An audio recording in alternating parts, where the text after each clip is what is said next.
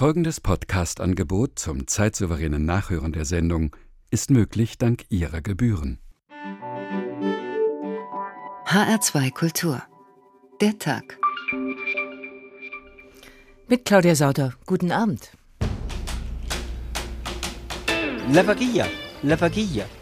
Mir ist nichts geblieben. Mein ganzes Land wurde mir von der Regierung genommen und diesem großen Farmer gegeben. Ziel des Unternehmens ist es, Agrarflächen kapitalmarktkompatibel zu machen. Really is uh, very, very much concerned.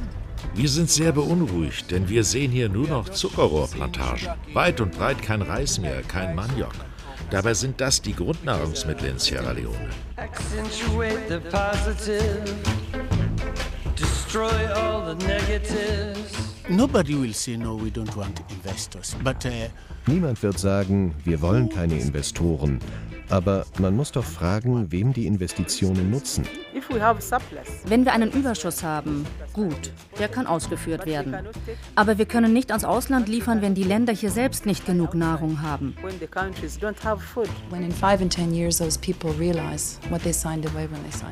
In fünf oder zehn Jahren werden die Menschen die Folgen der Landpacht erkennen. Und daran will ich gar nicht denken. Das Geschäft mit dem Land wird Konflikte heraufbeschwören. Der Hunger wird noch größer werden. Es ist ein Desaster. It's a disaster.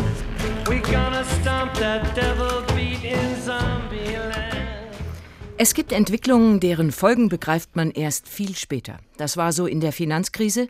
Heute kann jeder halbwegs informierte Gymnasiast erklären, was Credit Default Swaps sind, wehe wir nicht. Aber als diese Credit Default Swaps von Schlaumeiern in den Banken entwickelt wurden, zu Beginn des 21. Jahrhunderts, da verstanden eben nur die Handvoll Schlaumeier, was das ist, wenn überhaupt. Die Regierungen haben es jedenfalls lange nicht begriffen und wir Girokontenbesitzer auch nicht. So etwas geschieht gerade wieder. Wir haben es in unserer Collage gehört. Einkaufstouren großer Fondsgesellschaften und Staaten. Sie erwerben rund um den Globus Land oder pachten es. Wenigstens 22 Millionen Hektar sind bereits rund um den Globus in andere Hände gegangen und das hat gewaltige Folgen. Die begreifen wir erst allmählich, nehmen es erst allmählich wahr manchmal auch ganz plötzlich. Wenn die Brotpreise steigen, dann stürzen Regierungen, so wie in Tunesien und Ägypten. In Israel ist es noch nicht so weit, aber dort gehen seit Wochen Israelis auf die Straßen, weil sie die Lebensmittelpreise nicht mehr bezahlen können. Und am Horn von Afrika kommt es zu Fluchtwellen, weil Menschen hungern. Wie hängt das alles zusammen? Hängt es überhaupt zusammen? Und was haben die gewaltigen Landkäufe damit zu tun? Heute unser Thema in H2 der Tag. Fangen wir in Ostafrika an, in Äthiopien. Wer dort recherchiert, wie unsere ARD-Kollegin Antje Dickhans, der stellt fest, ein Teil des Landes blüht und wächst. Ein anderer Teil ist auf Hilfe des Welternährungsprogrammes angewiesen. Antje Dickhans nennt das Irrsinn in Hungerzeiten. Aus einer kleinen Hütte im Westen Äthiopiens kommt ein gebückter Mann. 58 Jahre ist Gedi Migale alt. Er hat sein Leben lang geschuftet, um Frau und acht Kinder zu ernähren. Jetzt, wo er es auf seine alten Tage etwas langsamer angehen lassen wollte, steht er vor dem Aus. Vaquilla. Mir ist nichts geblieben. Mein ganzes Land wurde mir von der Regierung genommen und diesem großen Farmer gegeben. In guten Zeiten hatte ich fünf Hektar Land. Jetzt ist alles weg. Ich kann nichts an meine Kinder weitergeben. Ich bin ein Niemand. Gidi Megale lebt in der Region Äthiopiens, die zum großen Teil in der Hand von Investoren aus Saudi-Arabien ist. Seit einiger Zeit schon hat hier ein regelrechter Ausverkauf der Ackerflächen eingesetzt. Während anderswo im Land die Menschen Hunger leiden, bauen ausländische Firmen auf den fruchtbaren Böden an. Es wächst fast alles Getreide, Reis, vielfältige Obst- und Gemüsesorten. Präsident Melesse Senawi sieht keinen Widerspruch darin, zum einen für die notleidende Bevölkerung beim Welternährungsprogramm um Unterstützung zu bitten, zum anderen ausländische Investoren ins Land zu holen, die tonnenweise Lebensmittel abtransportieren. Does it look bad for Ethiopia to allow Wirft es ein schlechtes Licht auf Äthiopien, wenn wir Land, das für die kleinen Farmer nicht nutzbar ist, für die Produktion von Lebensmitteln bereitstellen? Ich finde, gerade wenn Menschen hungern, ist dieser Schritt sinnvoll. Wir haben zu wenig zu essen in Äthiopien. Was wäre da besser, als mehr Nahrungsmittel zu produzieren?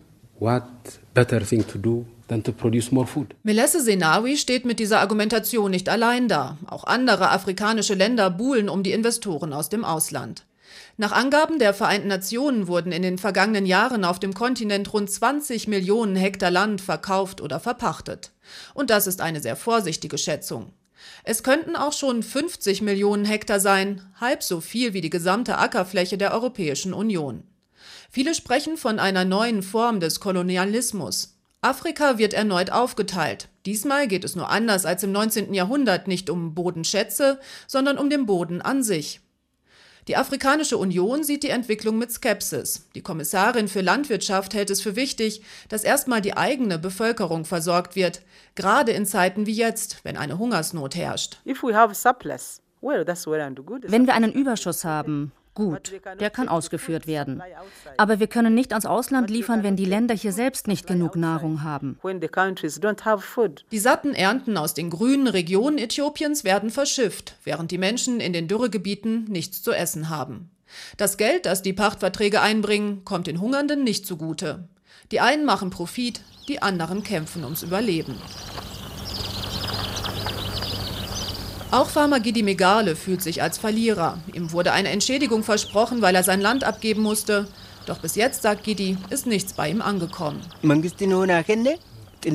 Die Zeit verging, aber bisher hat sich niemand daran interessiert gezeigt, mit uns zu sprechen. Das Einzige, was ich jetzt noch von der Regierung erbitte, ist, dass sie mir zumindest wieder einen kleinen eigenen Acker zuteilt. Er muss nicht groß sein. Ich will nur genug, um zu überleben.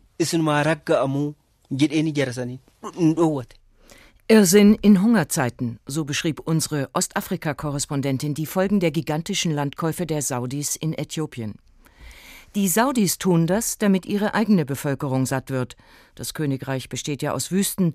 Es ist also rationale, durchaus vorsorgende Politik, anderswo Äcker zu kaufen oder zu pachten. Mit den Folgen müssen die äthiopischen Bauern und Nomaden eben irgendwie fertig werden. Im Notfall springt ja das Welternährungsprogramm ein. Noch ist das ein wildwüchsiger Prozess, so wie die Finanzprodukte und ihre Platzierungen ein wildwüchsiger, ein ungeregelter Prozess waren, der eines Tages im Jahr 2008 in New York explodierte. Wir folgen heute in H2 der Tag der Einkaufstour der Staaten und der privaten Investoren rund um den Globus, weil wir sicher sind, auch diese Umverteilung der Erde explodiert irgendwann in nicht allzu ferner Zukunft. Heiß begehrt ist Afrika. Auf diese Landkarte schauen Investoren mit besonders lüsternen Blicken, riesiger Kontinent, korrupte Regierungen, schwache staatliche Strukturen, ungebildete Bauern. Da kann man glänzende Geschäfte machen und sich Ländereien in der Größe deutscher Bundesländer unter den Nagel reißen. Wie das in Westafrika passiert, beschreibt unser Korrespondent Alexander Göbel. Ali Bangura ist voller Hoffnung. Er ist einer von vielen Kleinbauern in der Gegend von Makeni und wie viele andere hat er sein Land weggegeben, mehr als 300 Hektar. Darauf hatten er und seine Familie Reis und Maniok angebaut.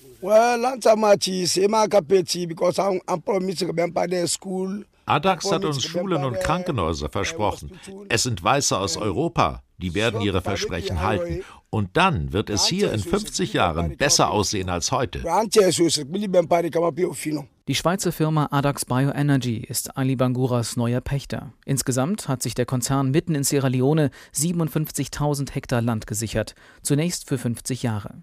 Eine Fläche so groß wie Chicago. Auf einem Teil dieser Fläche pflanzt Adax Zuckerrohr an. Die Firma will in Sierra Leone Bioethanol produzieren für europäische Tankstellen. Die Raffinerie dafür wird gerade gebaut. Mit dem Export soll es im Jahr 2013 losgehen. Adax will die Kleinbauern für ihr Land entschädigen, ihnen eine Ausbildung in moderner Landwirtschaft bieten. Und vor allem stellt der Konzern bis zu 4000 gut bezahlte Jobs in Aussicht. Projektleiter Jürgen Sandstrom. Das hier ist ein kommerzielles Projekt, ganz klar. Wir wollen Geld verdienen, aber wir investieren auch eine ganze Menge. Wir werden unterstützt von Entwicklungsbanken, die wollen Zinsen dafür, dass sie uns Geld leihen. Aber sie verlangen auch, dass wir die Region entwickeln, in der wir arbeiten. Und genau das haben wir vor. Wir wollen, dass die Menschen, die von unserem Projekt betroffen sind, am Ende besser dastehen als vorher. Die Regierung von Sierra Leone ist begeistert von solchen Investoren. Leute mit Geld und Know-how könne das Land schließlich dringend brauchen. Zehn Jahre nach dem Ende des blutigen Bürgerkriegs liege die Wirtschaft noch immer am Boden. Viele Bauern hätten aber nicht gewusst, worauf sie sich einlassen, kritisiert der Bürgerrechtler Mohamed Conte. Und gefragt worden seien sie auch nicht. Uh, Niemand wird sagen, wir wollen keine Investoren. Aber man muss doch fragen, wem die Investitionen nutzen. Wenn sie nicht dazu beitragen, dass dieses Land eines Tages unabhängig von Lebensmittelimporten wird, dann belügt man sich doch selbst. Man arbeitet dann als Regierung doch gegen seine eigenen Prinzipien. In den Dörfern rund um Makeni ist die Freude über die neuen Pächter der Angst gewichen. Zwar haben einige schon ihre Feldhacke gegen einen Adax-Arbeitskittel eingetauscht, satt macht es sie nicht. Ihr Lohn hält sie oft nur knapp über der Armutsgrenze und ihre Äcker gehören jetzt anderen. Well, really is uh, very, very much concerned. Wir sind sehr beunruhigt, denn wir sehen hier nur noch Zuckerrohrplantagen. Weit und breit kein Reis mehr, kein Maniok. Dabei sind das die Grundnahrungsmittel in Sierra Leone. Aus dem Zuckerrohr soll Biosprit hergestellt werden, aber das können wir nicht essen. Dieses Produkt ist nur für den Export bestimmt. Was aber wird das uns? Das macht uns große Sorgen. In Afrika, in Asien, überall, wo es Ackerböden gibt, tummeln sich die Investoren. Aber nicht nur internationale Fondsgesellschaften gehen mit dem Geld von Anlegern shoppen. Wie die das machen, darüber später mehr. Auch Staaten tun's, und zwar in großem Stil, vor allem China. Indien und Saudi-Arabien auch, das wollen wir hier nicht unter den Tisch fallen lassen, aber allen voran China. Frank Hollmann, ARD-Korrespondent in Peking. Wie macht China das? Sind das chinesische Firmen und Banken, die Land kaufen und pachten und auf der Landkarte gucken, wo können wir es tun? Oder gehen da die Verhandler des chinesischen Außenministeriums los und suchen sich Flächen aus? Sagen es mal so, ähm, das chinesische Außenministerium bzw. die chinesische Regierung bereitet den Boden bei vielen, vielen Reisen nach Afrika. Die höchsten Spitzen der chinesischen Führung, Staats- und Parteichef Hu Jintao, aber auch äh, Premierminister Wen Jiabao, waren in den letzten Jahren in China genauso wie andere absolute Spitzenpolitiker Chinas. Da wird dann der Boden bereitet und dann kommt Unterschiedliches zustande. Zum einen sind es ganz kleine Chinesen, die dahin gehen, chinesische Farmer, die einfach ähm, ihr Glück suchen. Das muss man sich ähnlich vorstellen wie bei der Kolonialisierung der Vereinigten Staaten von Amerika. Das sind Hungerleidende aus Europa gekommen, sind in die USA gegangen und haben dort versucht, ihr Glück zu finden, weil sie in Europa äh, als kleine Hungerleidende kein Auskommen hatten und haben dann irgendeine Farm gegründet. So etwas Ähnliches passiert in China auch. Das heißt, es sind Tausende von Farmern, von kleinen Bauern unterwegs, haben sich irgendwie das Geld zusammengespart und versuchen jetzt dort etwas aufzubauen. Aber natürlich gibt es auch die großen mit staatlicher Rückendeckung Regierung ähm, gesteuerten Konzerne, die in Afrika, aber auch in Südostasien versuchen, dort Land zu gewinnen und unter anderem für Landwirtschaft zu nutzen. Auf ihren Auslandsreisen bereiten das chinesische Politiker vor. Heißt das, diese Landkäufe ist eine Säule chinesischer Außenpolitik, so wie militärische Aufrüstung oder Energiesicherung? Ich glaube, das ist übertrieben. Es ist ein kleiner Teil. China ist einfach so groß. Es hat über 1,3 Milliarden Menschen, wahrscheinlich in 10, 15 Jahren eineinhalb Milliarden Menschen. Die wollen ernährt werden, die wollen aber auch Jobs haben, die wollen ihre Familien irgendwie versorgen können. Und da wird alles angezapft, was man irgendwie kann. Und ein Teil davon ist eben diese Landnahme in Afrika oder eben auch in Südostasien. Aber es ist sicherlich nicht eine Säule der chinesischen Wirtschaftspolitik. Sie meinen also nicht, äh, diese Einkaufstouren rund um die Welt äh, ist Teil einer langfristigen Strategie der, ja, der Ernährungssicherheit für 1,3 Milliarden Chinesen. Ich glaube, da stehen andere Länder viel mehr unter Druck. Vergleichen wir einmal Indien. Indien mhm. wächst von der Bevölkerung viel, viel schneller und viel, viel rasanter als China. China hat hier ein Kindpolitik, die ist zwar in weiten Bereichen aufgeweicht worden, dennoch das Bevölkerungswachstum ist gebremst. In Indien ist es nicht gebremst und Indien ist von der Landfläche viel, viel kleiner als China. Und China ist aufgrund seines technologischen Vorsprungs heute in der Lage, seine Landwirtschaft relativ effizient zu betreiben. Das heißt, China ist im Moment in der Lage, seine eigene Bevölkerung selbst zu ernähren. Nicht in allen Bereichen, nicht in jedem Fleischbereich, aber generell hat es genug Nahrungsmittel für die eigene Bevölkerung. Das wird in Indien schon viel, viel enger und es wird in den Wüstenstaaten, den ölreichen Wüstenstaaten wie Saudi-Arabien beispielsweise noch schlimmer werden. Also China ist da nicht die Nummer eins. Mhm. Aber die Konkurrenz zwischen diesen Staaten, die Sie erwähnt haben, China sowieso, aber auch Indien und Saudi-Arabien, äh, wird ja mutmaßlich zunehmen, äh, weil Boden nicht beliebig vermehrbar ist. Irgendwann wird das ja dann auch ein politisches Thema. Das ist zu erwarten und damit muss man auch mit Sicherheit rechnen. Es ist im Moment noch nicht dieser große Konflikt. Wie gesagt, China hat andere Schwerpunkte. Natürlich schauen sie sich nach allem um, aber es geht da eher wohl um Rohstoffe beispielsweise, warum sie sich in Afrika äh, engagieren. Äh, es gibt ja ganz klare Deals beispielsweise mit äh, Diktaturen in Schwarzafrika. Wir bauen euch die Universität, wir bauen euch diese Straße, wir liefern euch dieses militärische Material. Dafür dürfen wir diese und jene Rohstoffe bei euch ausbeuten, ohne jegliche politische Forderung. Das ist ja auch der große Unterschied beispielsweise zu Investoren, gerade aus der Europäischen Union. Union. Da ist der große Unterschied. Bei der Landnahme natürlich versucht China auch dort einen Fuß reinzubekommen. Aber wie gesagt, das ist nicht ihr größtes Problem im Moment. Mhm. Äh, wir reden seit langem über dieses Thema. Es wird viel äh, darüber publiziert. Äh, es ist nicht neu. Aber man merkt jetzt, das Thema gewinnt an Brisanz. Wenn Sie als Journalist in Peking chinesische Gesprächspartner aus Politik und Wirtschaft dafür suchen, finden Sie da offene Türen oder ist das Thema Aufkäufe oder Pacht in anderen Ländern tabu, wie sagen wir das Thema Menschenrechte? Sagen wir es mal so, es gibt generell eine Verschärfung der Situation für uns Journalisten in China seit Anfang des Jahres. Äh, seitdem beispielsweise diese Jasmin-Proteste aus der arabischen Welt überzuschwappen drohten nach China, so sahen es jedenfalls die chinesischen Zensoren. Seitdem werden wir härter an die Kandare genommen und generell ist es schwieriger für uns geworden, chinesische Gesprächspartner zu allem Möglichen zu finden. Heute beispielsweise habe ich versucht, chinesische Wissenschaftler zu finden, die etwas sagen zu äh, der Lösung der Schuldenkrise in den USA und den Auswirkungen äh, auf China. Auch das war sehr, sehr, sehr schwierig. Also generell ist es schwieriger geworden, für uns westliche Journalisten Gesprächspartner in China zu finden. Frank Hollmann über die chinesischen Landkäufe in Afrika und Asien für den Tag in HR2 Kultur. Arme Bauern gibt es heute noch in China, so wie bei uns früher.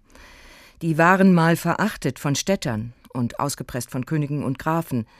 Aber es gab einen, der sie lobte, Hans Jakob Christoffel von Grimmelshausen. Du sehr verachter Bauernstand, bist doch der Beste in dem Land. Kein Mann dich gnugsam preisen kann, wann er dich nur recht siehet an.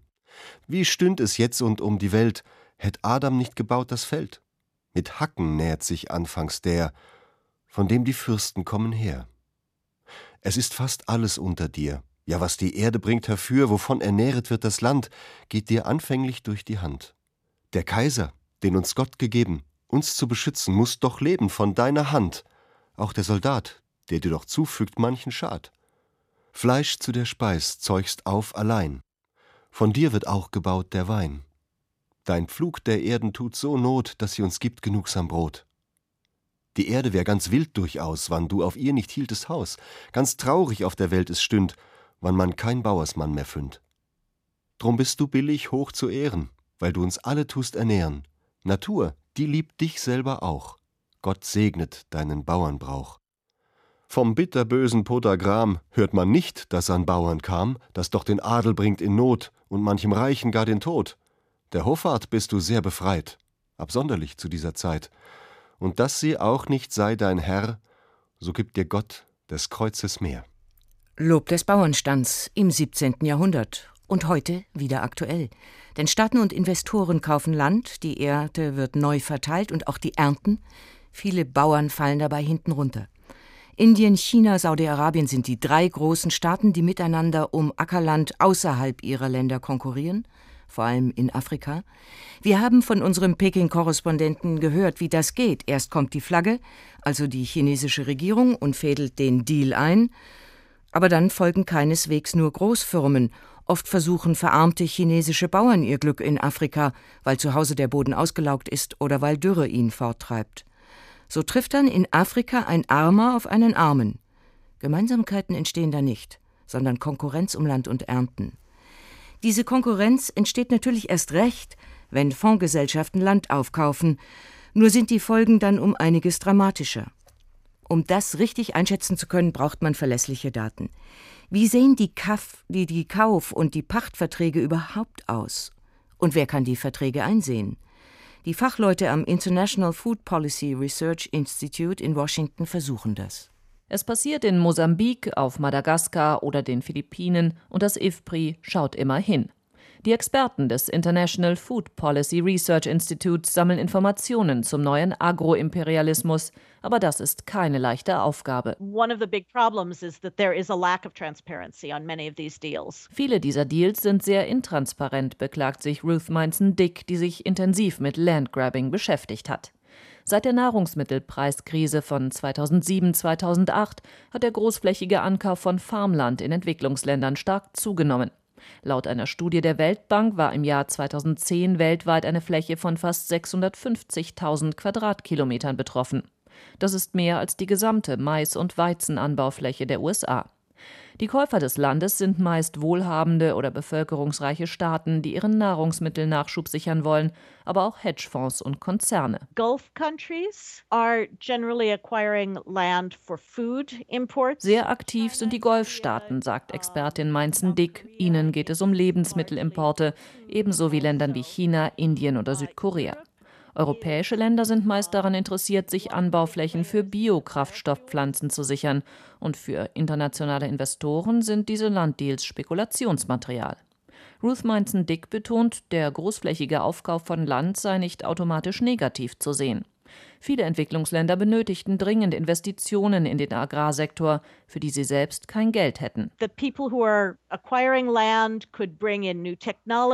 Käufer könnten neue Technologien und Kapital mitbringen, sagt Mainzen-Dick. Manche Verträge enthielten Versprechen, Straßen und Häfen zu bauen. Die Befürworter des Landgrabbing sprechen außerdem von neuen Jobs für die Einheimischen und dem Aufbau von Schulen und Gesundheitszentren. Doch der neue Agroimperialismus stößt vielen Experten bitter auf. Sie weisen auf eine Vielzahl von Problemen hin. Deals are not involving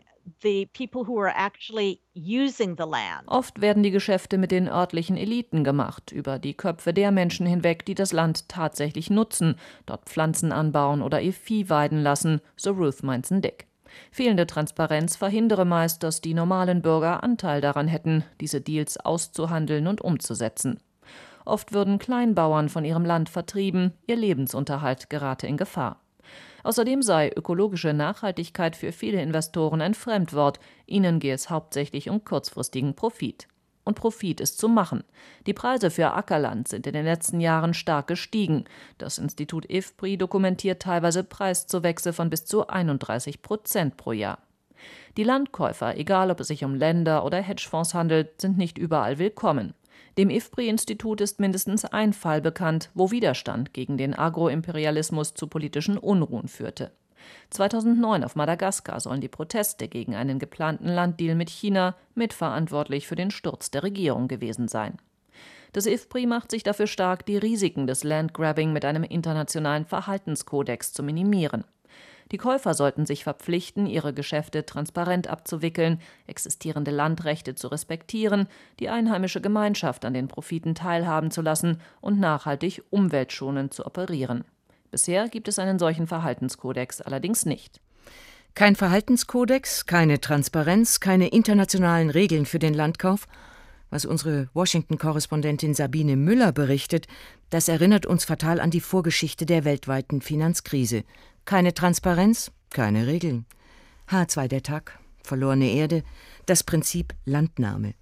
Wir wollen uns dieses Prinzip jetzt mal von der Preisseite aus anschauen. Wilfried Bommert, Sie sind Kollege beim WDR, Autor des Buches Kein Brot für die Welt, die Zukunft der Welternährung. Die Lebensmittelpreise sind in vielen Ländern auf Rekordhoch, höher als 2008, als es damals in einigen Ländern zu politischen Unruhen kam. Wie hängen die jetzt gestiegenen Preise mit dem weltweiten Run auf Ackerflächen zusammen? Tut das, tun sie es überhaupt? Ja, sie tun es, aber wir haben grundsätzlich ein Problem auf der Welt. Das hat sich 2008 gezeigt. Wir haben im Verhältnis zu dem, was unser Bedarf ist, zu wenig Produktion. Und das führt natürlich logischerweise zu steigenden Preisen. Und wir haben ein großes Risiko plötzlich im Hintergrund, dass der Klimawandel, der lässt ganze Ernten plötzlich absaufen oder verbrennen. Und damit sind die Preise noch volatiler, wie die Leute an den Märkten sagen. Das gehen noch mehr hoch und runter. Und jetzt kommt das dritte Phänomen dazu, nämlich dieses Landgrabbing. Und dieses Landgrabbing Landgrabbing ist ein Phänomen, was sich ja erst seit 2008 entwickelt hat. Und das äh, ist ein Phänomen, was ungefähr 40 Prozent der Weltagrarfläche, genau das weiß man natürlich nicht, aber wahrscheinlich 40 Prozent der Weltagrarfläche abdecken wird. Und die größten Deals, das ist der größte Anteil davon, geht in Biosprit. Und wenn wir uns überlegen, dass Biosprit getrieben wird vom Ölpreis, dann geht der Biospritpreis mit dem Ölpreis hoch und damit gehen auch die Nahrungsmittelpreise mit dem Ölpreis hoch. Abgesehen davon, dass da, wo Biosprit angebaut wird, eben kein Getreide angebaut werden kann. Das heißt, es kommen viele Faktoren oder mehrere zusammen. Der Landkauf, der jetzt äh, rund um den Globus passiert, ist nur einer, aber ist der, der das Treibmittel, dass diese Entwicklung sich beschleunigt? Er ist auf jeden Fall ein Treiber mit bei den Preisen und er ist sozusagen in seiner eigenen Spirale auch ein Treiber. Denn je höher die Preise kommen, desto mehr werden Länder sagen wie Saudi-Arabien, äh, Südkorea, aber auch Japan ist ein ganz großer Käufer, China und Indien. Wir müssen sehen, dass wir uns die Sachen selbst sichern, indem wir uns Landflächen sichern. Also da treibt sozusagen das Feuer das Feuer voran und wir werden sehen, dass die Preise noch maßgeblich höher gehen können auf dem Weltmarkt. Die Börsen sagen uns das ja schon. Wilfried Bommert, eine der Ursachen für die Preisexplosion bei Getreide beispielsweise ist die gestiegene Nachfrage in den sogenannten Schwellenländern. Die Menschen haben dort mehr Geld in der Tasche, das ist gut, das gönnt man ihnen, und sie können mehr essen, auch das ist gut. Jetzt hat es aber Folgen auf der anderen Seite, äh, da wo das Land gekauft wird. Steigt in den Schwellenländern die Nachfrage schneller als das Angebot an Lebensmitteln? Ja, also wenn Sie zum Beispiel China nehmen, China hat 20 Prozent der Weltbevölkerung, aber nur 8 Prozent der Weltagrarfläche. Da sehen Sie, dass wenn da der Bedarf steigt, muss das Zeug einfach woanders herkommen und mhm. China importiert im großen Maße nicht nur aus Afrika, sondern vor allen Dingen aus Brasilien. Da müssen die ganzen Futtermittel für die chinesischen Schweine herkommen, denn die Chinesen essen gerne Schweinefleisch und wenn es kein Schweinefleisch im Land gibt, dann gibt es Revolution. Das wissen die Regierenden da ziemlich gut und deswegen sorgen sie, dass diese Pipeline offen gemacht wird. Also in vielen der Schwellenländer wächst der Bedarf schneller als die Produktion überhaupt in den Ländern, aber auch weltweit. Wir kommen der, dem Bedarf, den wir haben bei Fleisch, aber auch bei Sprit, das ist unser größtes Problem, kommen wir einfach nicht hinterher und das wird tendenziell die Preise auf jeden Fall nicht sinken, sondern steigen lassen. Ja, aber wir subventionieren ja auch die Preissteigerungen, indem man Biodiesel und den Anbau äh erstrebenswert macht, ja, weil es Geld gibt. Das ist der, der Irrsinn, den Amerika und auch Europa macht. Sie subventionieren diese Art und Weise zu fahren und subventionieren damit, wenn sie so wollen, die weltweite Ernährungs- und die weltweite Nahrungsmittelpreissteigerung. Das ist ein politisches Paradox, das scheint noch nicht begriffen zu sein, aber es wäre dringend notwendig, darüber nachzudenken. Aber äh, ganz so dumm ist der Käufer und Kunde ja überhaupt nicht. E10, was aus Biosprit besteht oder zu einem großen Anteil, der ist ja auf dem Markt hier nicht angekommen also ich will damit sagen, das Kalkül derjenigen, die Land kaufen oder pachten und anbauen, geht nicht immer auf. Vielleicht geht es nicht immer auf, aber auf lange Sicht wird Treibstoff benötigt, denn das Erdöl, Erdöl, geht zu Ende und am Ende wird jede Quelle angezapft. Es sei denn, wir sind schneller beim Anzapfen der Sonne, dann können wir uns das alles sparen. Aber ich habe den Eindruck, erstmal ist so viel Geld in diesem Bereich investiert worden, dass er sich noch eine Zeit lang auf die Märkte auswirken wird. Wilfried Bommert, Autor von Kein Brot für die Welt, die Zukunft der Welternährung. Herr Bommert, wir unterhalten uns nachher weiter, machen aber an dieser Stelle in H2 der Tag einen Ausflug, und zwar in die ostdeutschen Bundesländer. Die sind ja unser Afrika, jedenfalls beim Prinzip Landverkauf und Landpacht. Da wechseln riesige Flächen den Besitzer oder die Besitzer, da explodieren dann auch Preise. Und auch da ist oft nicht klar, wem gehört eigentlich der Boden? Noch Bauern oder schon Brillenherstellern? Michael Röttger hat für H2 der Tag recherchiert. 280 Hektar, das ist die Durchschnittsgröße eines landwirtschaftlichen Betriebes in Mecklenburg-Vorpommern. Noch sind das meist die Betriebe der einstigen LPG-Vorsitzenden. Die haben ihre Genossen nach der Wende geschickt aus den Genossenschaften gedrängt und sind jetzt meist Geschäftsführer von GmbHs. 95 Prozent der LPG-Umwandlungen sind nach einer Studie der Friedrich-Schiller-Universität Jena fehlerhaft gewesen. Die Verlierer waren die einfachen LPG-Mitglieder. Die sind nicht nur ihren Job losgeworden, sondern meist auch noch ihr Land. Wenn das nämlich Bodenreformland war, dann fiel es wieder an den Staat zurück, wenn der Eigentümer nicht mehr in der Landwirtschaft arbeitete. Und dieser Staat war inzwischen die Bundesrepublik. Die Bodenverwertungs- und Verwaltungsgesellschaft, kurz BVVG, ist seit 1992 damit beschäftigt, dieses Land zu verkaufen, meistbietend. Und die Käufer bieten, nur sind das eben jetzt nicht mehr die roten Junker, die die LPG-Nachfolgebetriebe führen. Die haben meist billig gekauft, nach der Wende, 2000 bis 2500 Euro pro Hektar. Heute könnten sie das Zehnfache erzielen, wenn sie denn verkauften.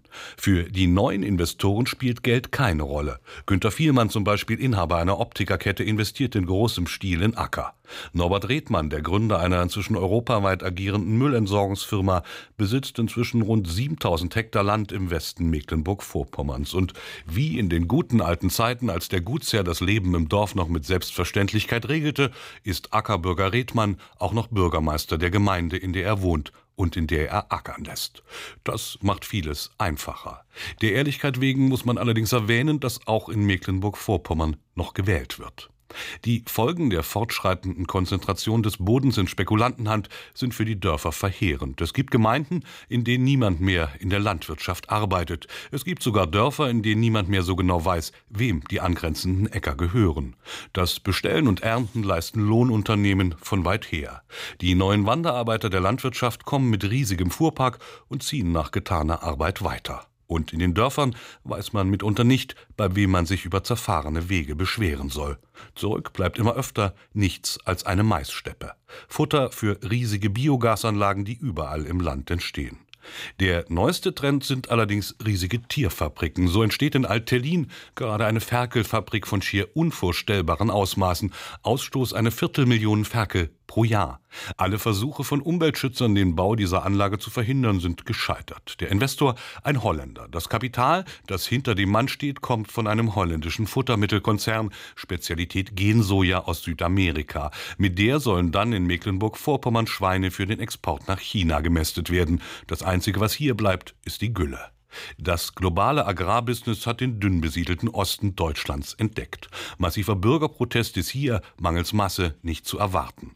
Nach dem gleichen Schnittmuster, nur mit dem Geld eines anderen niederländischen Futtermittelkonzerns, entsteht einige Kilometer weiter eine Hähnchenmastanlage. Diese Agrarfabrik soll nach ihrer Fertigstellung alle drei Wochen 400.000 schlachtreife Hähnchen liefern.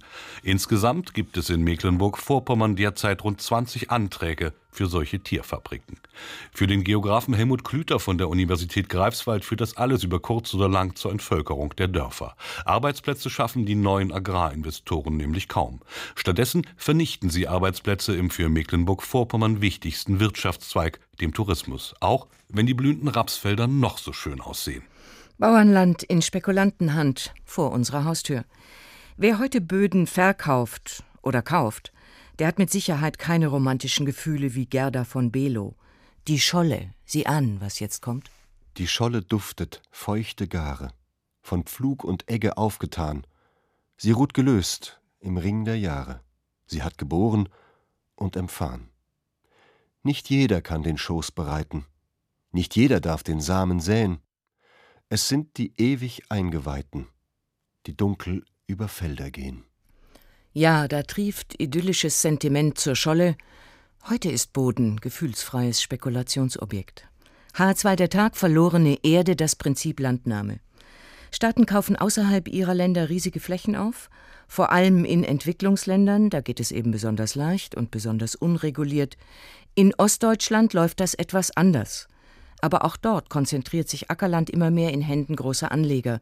Die Besitzverhältnisse ändern sich, Zuschnitte von Pachtland ändern sich und mit ihnen die Preise für Boden. Wer sind die Käufer? Wer die Anleger?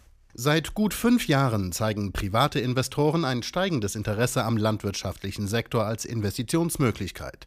Dies geschieht in mehreren Varianten. Zum Beispiel über die Beteiligung an sogenannten Agrarfonds. Angeboten werden diese Fonds in der Regel durch große Banken oder kleinere Investmentfondsgesellschaften. Sie investieren das von Privatanlegern eingesammelte Geld in alle Bereiche der landwirtschaftlichen Industrie.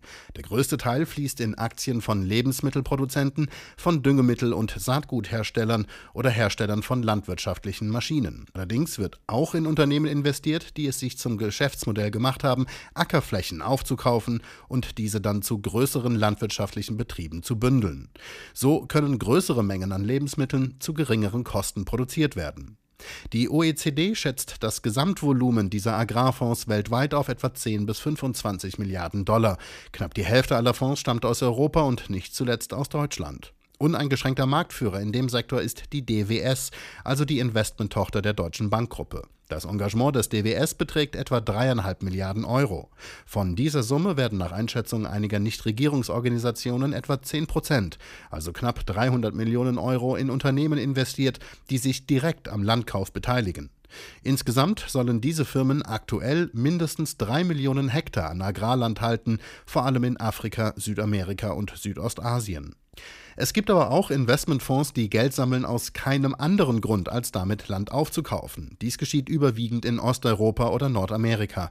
Aber auch in Deutschland ist seit einigen Jahren ein solcher Trend festzustellen. Die größten Flächen werden dabei in Ostdeutschland aufgekauft. Im Ergebnis kaufen Fonds immer größere Anteile der frei werdenden Ackerflächen zu Preisen, die sich die Landwirte schlichtweg nicht leisten können. So hat sich der Preis für einen Hektar Land in Sachsen-Anhalt von 9.500 Euro zu Beginn des Jahres 2010 auf mittlerweile knapp 18.000 Euro fast verdoppelt, Tendenz steigend. Dieses Land wird dann häufig nicht mehr mit Pflanzen zur Lebensmittelgewinnung bestellt, sondern vielmehr mit Raps oder Mais für die Energiegewinnung. Beliebt ist es auch, die Flächen für den Anbau von Futterpflanzen zu nutzen. Die Ernte wird dann von angeschlossenen Schweinemasten genutzt. So werden gleich zwei Fliegen mit einer Klappe geschlagen. Das Fleisch wird in Schwellenländer wie China und Indien exportiert, deren Bevölkerung mit wachsendem Wohlstand mehr Fleisch verzehren wollen, und die entstehende Gülle dient zur Herstellung von Biogas. Mit Nutzpflanzen wie Kartoffeln oder Getreide lassen sich wesentlich geringere Gewinne erzielen. Das benötigte Geld besorgen sich die Käufer an der Börse, wo sie Investoren mit Renditeversprechungen von bis zu 20 Prozent pro Jahr ködern. Vom Optiker zum Großbauern. Das gab es in Deutschland schon mal, zu Bismarcks Zeiten, als sich Unternehmer aus dem Ruhrgebiet ostdeutsches Junkerland unter den Nagel gerissen haben. Und jetzt wieder nur unter anderen Vorzeichen. Wie Mischa Brüssel de la Sky für H2 der Tag recherchiert hat. Heute sind es Anleger, die in Sachwerte wie Boden gehen, Großanleger, und das wollen wir doch noch mal genauer wissen. Dirk Meyer-Westhoff, Sie vermakeln unter anderem ostdeutsches Land, nicht nur in Ostdeutschland, sondern auch in Osteuropa. Auf Ihrer Webseite grüßen Sie Kunden mit dem Satz Herzlich willkommen bei Agrarboden. Fühlen sich da auch andere Interessenten als Brillenhersteller angesprochen? Ja, das ist richtig. Grundsätzlich haben wir Land- und Forstwirte als, als Käufer, also die ganz klassisch in ihrem bisherigen in dieser bisherigen Branche expandieren wollen, also Flächenzukäufe tätigen wollen oder einen neuen Standort benötigen oder sogar auch eine Reinvestition äh, tätigen möchten, sprich sie haben Bauland oder Gewerbeflächen verkauft. Äh, aber natürlich auch den klassischen Kapitalanleger, der äh, bei kleiner Rendite das Geld sicher anlegen möchte. Über die Kapitalanleger reden wir gleich. Mich interessiert erstmal, welche Flächen haben Sie im Angebot? Wenn ich was kaufen wollte, was bieten Sie mir? Also wir vermitteln land- und forstwirtschaftliche Flächen, aber auch ganze Betriebe äh, in ganz Deutschland, aber auch in Osteuropa ab einer bestimmten Größenordnung. Bei uns ist das in der Regel ab 50 Hektar äh, aufwärts. Und äh, insofern kann jeder, der, der sich für eine Acker- oder Forstfläche interessiert, mit uns in Kontakt treten. Ab 50 Hektar aufwärts, es können aber auch 1000 sein? Es können auch 1000 sein, ja. Es können noch mehrere 1000 Hektar sein. Das ist richtig. Wir vermitteln ja auch große Agrargesellschaften in zum Beispiel Ostdeutschland und äh, die haben teilweise Volumina eben, die über die 1000 Hektar hinausgehen. Wo kriegen Sie das Land her? Also Sie sind ja wie ein Wohnungsmakler auf der Suche und haben im Portfolio auf Ihrer Webseite, okay, sagen wir 500 Hektar Land in, hm, wo? In der Uckermark? Wie finden Sie das? Wie kriegen Sie das? Wir werden von den Verkäufern beauftragt, diese Flächen zu vermitteln. Das heißt, der Verkäufer kommt auf uns zu mhm. und äh, insofern vermakeln wir dann im Auftrag des Verkäufers diese Fläche. Sind die Verkäufer immer Bauern oder ist es auch der Staat? Nein, das ist nicht der Staat, das sind in der Regel land- und forstwirtschaftliche Unternehmer, also sprich klassische Bauern, aber auch ähm, Industrielle, die äh, einen Teil ihres Portfolios wieder abgeben wollen. Also da kommt im Grunde alles vor. Es ist aber auch der Freiberufler, der irgendwann mal eine Land- und Forstinvestition getätigt hat und jetzt zum Beispiel äh, diese Investitionen wieder abstoßen möchte. Herr Meyer-Westhoff, jetzt lassen Sie uns über Geld reden. Das spannendste Thema überhaupt. Äh, welche Rendite können Sie bieten? Nehmen wir mal das Beispiel Ackerfläche. Wenn jemand eine Ackerfläche erwirbt, kann er heute äh, in Abhängigkeit des Standortes und des Kaufpreises eine sogenannte Pachtrendite, also eine Rendite auf das eingesetzte Kapital in der Größenordnung von ein bis drei Prozent erwarten. In neuen Bundesländern etwas höher, weil die Kaufpreise noch niedriger sind, in den alten Bundesländern etwas, etwas weniger. Darüber hinaus kommt natürlich die Bodenwertsteigerung dazu. Ähm, wir hatten in den letzten Jahren eine starke Bodenwertsteigerung und wenn jemand ähm, beispielsweise nach zehn Jahren steuerfrei veräußert, dann ähm, kommt das natürlich noch dazu und dann sind wir irgendwo bei Renditen, die dann vielleicht zwischen, je nach Bodenwertsteigerung, äh, 5 bis 10 Prozent liegen. Also eher wahrscheinlich 10, weil das Rendite sind aus erwartbarer Wertsteigerung der Äcker. Verstehe ich Sie da recht? Ja, die Frage ist, wie sich das weiterentwickelt. Also wir hatten in den letzten Jahren erhebliche Bodenwertsteigerungen äh, in Deutschland, insbesondere in den neuen Bundesländern. Ähm, das ist aber nicht prognostizierbar. Natürlich haben wir die globalen Trends, wie in Ihrer Sendung bereits dargestellt, die letztendlich dazu führen werden, meines Erachtens, dass Boden immer wertvoller wird, weil Boden einfach nicht vermehrbar ist. Die Erde ist so groß, wie sie ist und wir können sie nicht größer machen. Ach, ich würde Ihnen gerne eine Summe entlocken. Wenn ich 500 Hektar kaufe, was muss ich da anlegen? Das äh, kommt darauf an, wo Sie die anlegen möchten. Nehmen wir mal Mecklenburg-Vorpommern. Dann liegt äh, da der Kaufpreis für gutes Ackerland bei ca. 2 Euro pro Quadratmeter, sprich 20.000 Euro der Hektar, äh, plus minus 10 Prozent zurzeit. Und äh, gehen Sie beispielsweise in Regionen Brandenburgs, da bekommen Sie äh, bei leichteren, also schlechteren Böden auch noch äh, den Hektar für 7.000 bis 10.000 Euro. Warum sammeln Sie Geld bei Anlegern ein? Wir sammeln kein Geld bei Anlegern ein, sondern wir vermitteln lediglich. Das heißt, äh, wir arbeiten nicht mit Fremdkapital, sondern wir sind ausschließlich Mittler. Mhm. Äh, kommen zu Ihnen auch normale Landwirte, also sagen wir ein Hesse aus der Wetterau und könnte sich diese 500 Hektar bei Ihnen kaufen? Das kommt auch vor. Das kommt immer in der Regel dann vor, wenn äh, dieser hessische Bauer ähm, Flächen äh, verkauft hat, zum Beispiel als Bauland, also höherwertige Flächen, äh, wodurch er einen hohen ähm, Erlös erzielt und dadurch bedingt dann wieder ähm, Flächen zur Reinvestition sucht. Äh, das macht er, weil er steuerliche Vergünstigungen dadurch in Anspruch nehmen kann. Jetzt sind aber, und das ist eine Zahl von Ihnen, in, der, in Ostdeutschland zum Teil die Bodenpreise um 30 Prozent gestiegen. Also da können nicht mehr viele hessischen Bauern mitbieten, oder?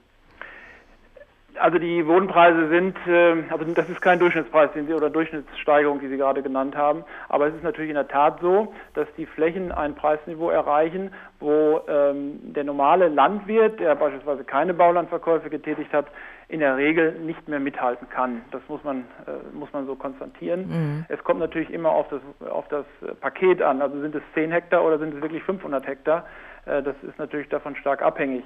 Ähm, es gibt aber auch viele Landwirte, die ganz klar sagen, wir äh, machen eine Vermögensumstrukturierung. Wir verkaufen zum Beispiel den Betrieb in den alten Bundesländern und gehen in den neuen Bundesländer, weil die Produktionsbedingungen dort besser sind. Und insofern können sich diese Landwirte natürlich dann auch die Flächen in den neuen Bundesländern leisten. Mhm.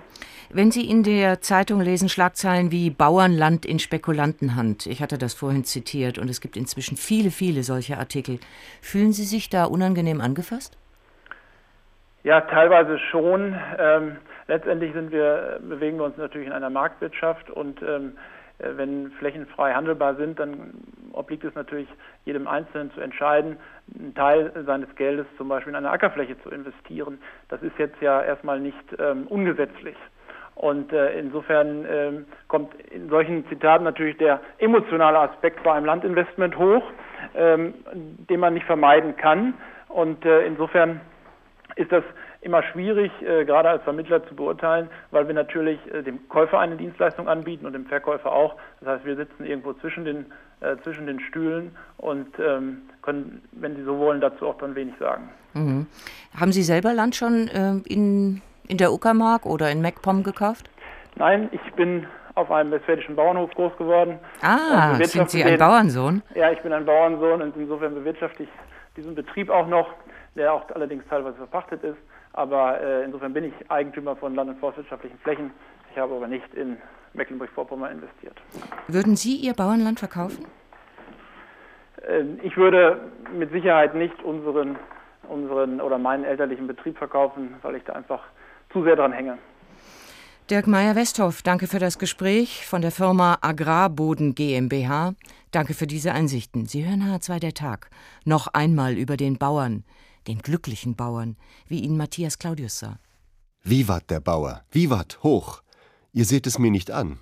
Ich habe nichts und bin wohl doch ein großer, reicher Mann. Frühmorgens, wenn der Tau noch fällt, geh ich vergnügt im Sinn gleich mit dem Nebel naus aufs Feld und pflüge durch ihn hin und sehe, wie er wogt und zieht, rund um mich, nah und fern, und sing dazu mein Morgenlied und denk an Gott, den Herrn. Die Krähen warten schon auf mich und folgen mir getreu, und alle Vögel regen sich und tun den ersten Schrei. Indessen steigt die Sonn herauf und scheinet hell daher. Ist sowas auch für Geld zu Kauf? Und hat der König mehr? Und wenn die junge Saat aufgeht, wenn sie nun Ähren schießt, wenn so ein Feld in Hocken steht, wenn Gras gemähet ist. O wer das nicht gesehen hat, der hat es nicht verstand. Man trifft Gott gleichsam auf der Tat, mit Segen in der Hand. Und sieht's vor Augen, wie er frisch die volle Hand ausstreckt und wie er seinen großen Tisch für alle Wesen deckt.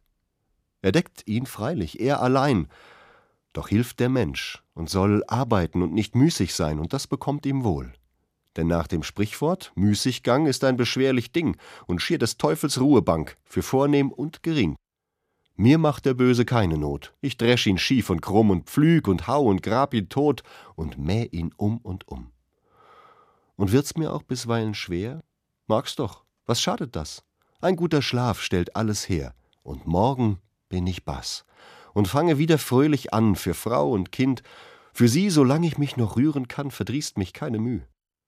Ich habe viel, das mein gehört, viel Gutes hin und her. Du droben hast es mir beschert. Beschere mir noch mehr.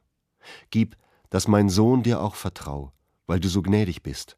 Lieb ihn und gib ihm eine Frau, wie seine Mutter ist.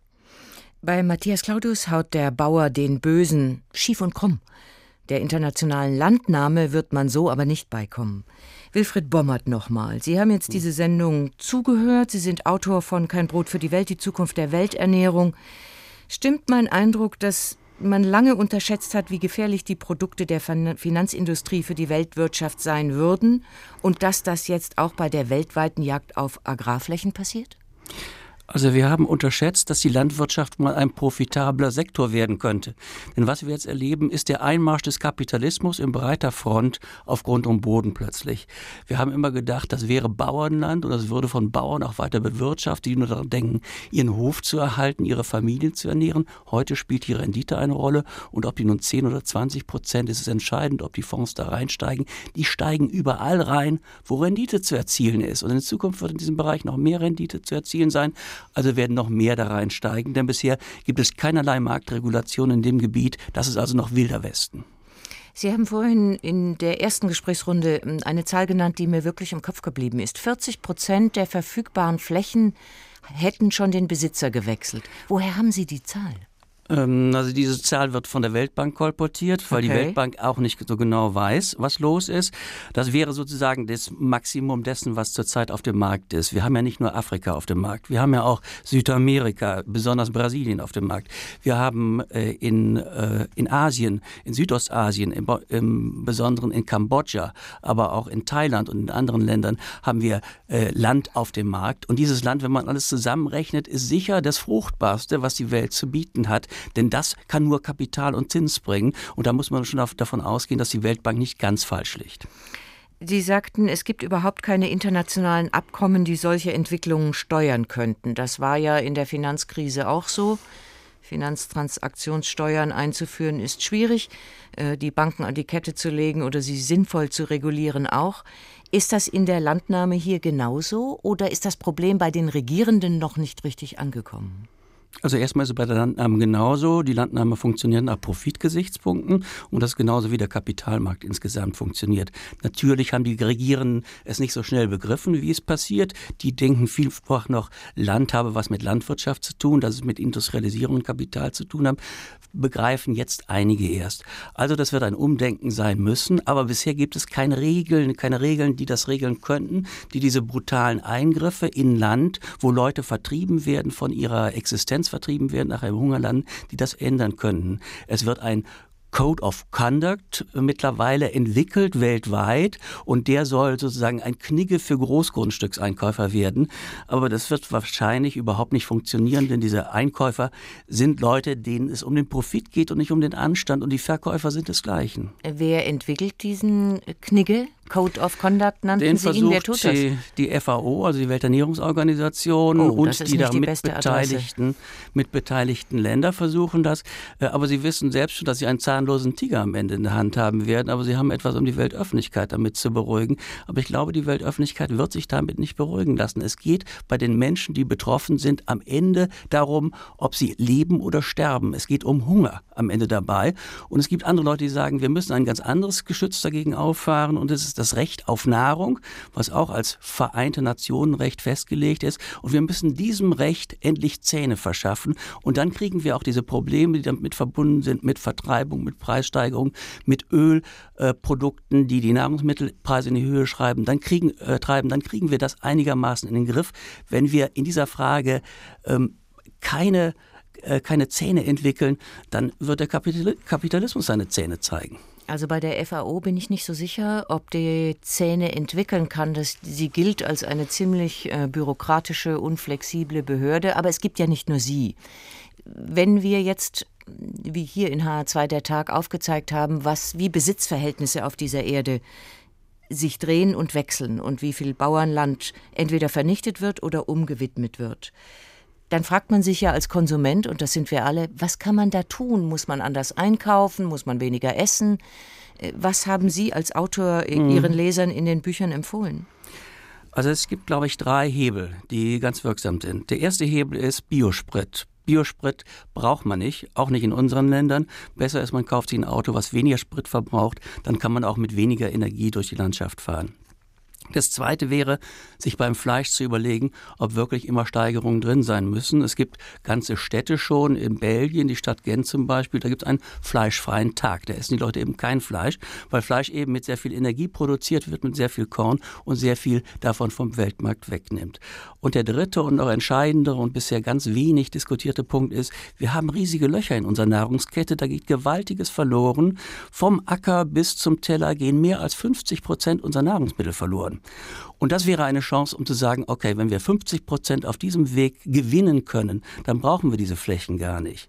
Dann könnten diese Flächen für etwas anderes genutzt werden oder wären auf jeden Fall nicht unter Druck, um die Preise nach oben zu treiben. Und damit hätten wir schon drei wirksame Instrumente an der Hand, um Entlastung auf diesem Weltbodenmarkt zu veranstalten. Mhm. Da interessiert mich, wie viele Leute das wahrnehmen. Mögen Sie uns sagen, wie, wie viele Leute Ihr Buch gekauft haben? Naja, es waren 10 10.000 Menschen in Oh, Deutschland. immerhin. Immerhin. Mhm. Ja. Ähm, ich denke aber, dass die Diskussion, die werden wir nicht mehr loswerden. Wir haben gesehen, was in Nordafrika passiert ist. Da sind Regierungen gestürzt. Die sind nicht nur äh, deswegen gestürzt, weil die Leute plötzlich die Demokratie für sich entdeckt haben, sondern weil viele entdeckt haben, Sie können mit ihrem Haushaltsgeld nicht mehr genügend Lebensmittel einkaufen. Und die Lebensmittelpreise werden nicht weiter sinken, die werden eher weiter steigen. Und wir werden diese Situation politischer Unruhen, weil die Leute nicht mehr genug im Pott haben, werden wir in ganz Afrika spüren, wir werden es auch in Lateinamerika spüren, wir werden es auch in Asien zu spüren bekommen. Es wird große Unruheherde geben und die werden dann politischen Druck aufbauen, um in dieser Hinsicht die Politik überhaupt erstmal in Gang zu bringen, die man braucht, um eine nachhaltige Ernährung für die Zukunft einer Weltbevölkerung, die ja dramatisch wächst. Wir sind heute sieben Milliarden Menschen auf der Welt und wir sollen einmal am Ende dieses Jahrhunderts zehn Milliarden Menschen sein. Das heißt, es kommt noch mal richtig was dazu und die müssen ja auch ernährt werden mit einer vernünftigen Politik. Wilfried Bommert, vielen Dank. Bitte. Und das war der Tag in H2 Kultur. Draußen scheint endlich die Sonne. Schönen Abend, wo immer Sie sind. HR2 Kultur Podcast. Der Tag ist anders. Jeden Tag. Der Tag. Gebühren für gutes Programm.